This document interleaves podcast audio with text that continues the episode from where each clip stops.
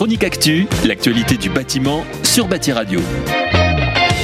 Après s'être redressé de 5,1% en 2019, le marché de la maison neuve en secteur diffus, c'est-à-dire hors lotissement, a déficé de 8,5% en 2020 sous le poids de la crise sanitaire de la Covid-19, des élections municipales et du durcissement des conditions d'octroi des prêts de la part des banques. Résultat, avec 114 900 ventes l'an dernier, le marché de la maison neuve a atteint un niveau bien en deçà de la moyenne annuelle de long terme à 125 000 unités.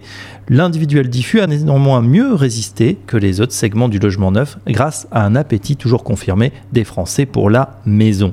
Dans cette année 2020 morose, le recul des ventes est donc supérieur à 10% dans la moitié des régions.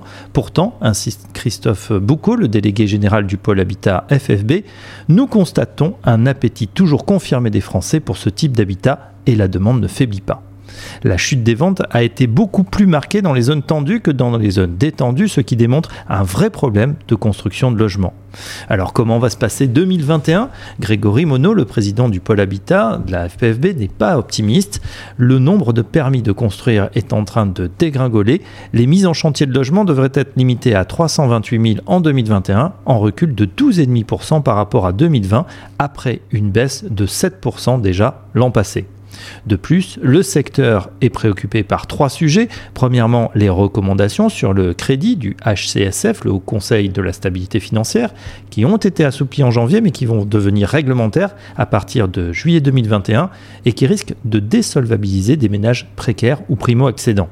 Deuxièmement, l'impact de la nouvelle réglementation RE 2020 sur les coûts de construction. Enfin, les premières conséquences des mesures de 2019 en matière de lutte contre l'artificialisation des sols qui accentue déjà la rareté du foncier et rabote l'offre de terrains constructibles et de logements abordables. Pour le pôle habitat de la FFB, c'est donc une crise majeure qui est en train de se dessiner. La chronique actu, l'actualité du bâtiment sur Bâti Radio.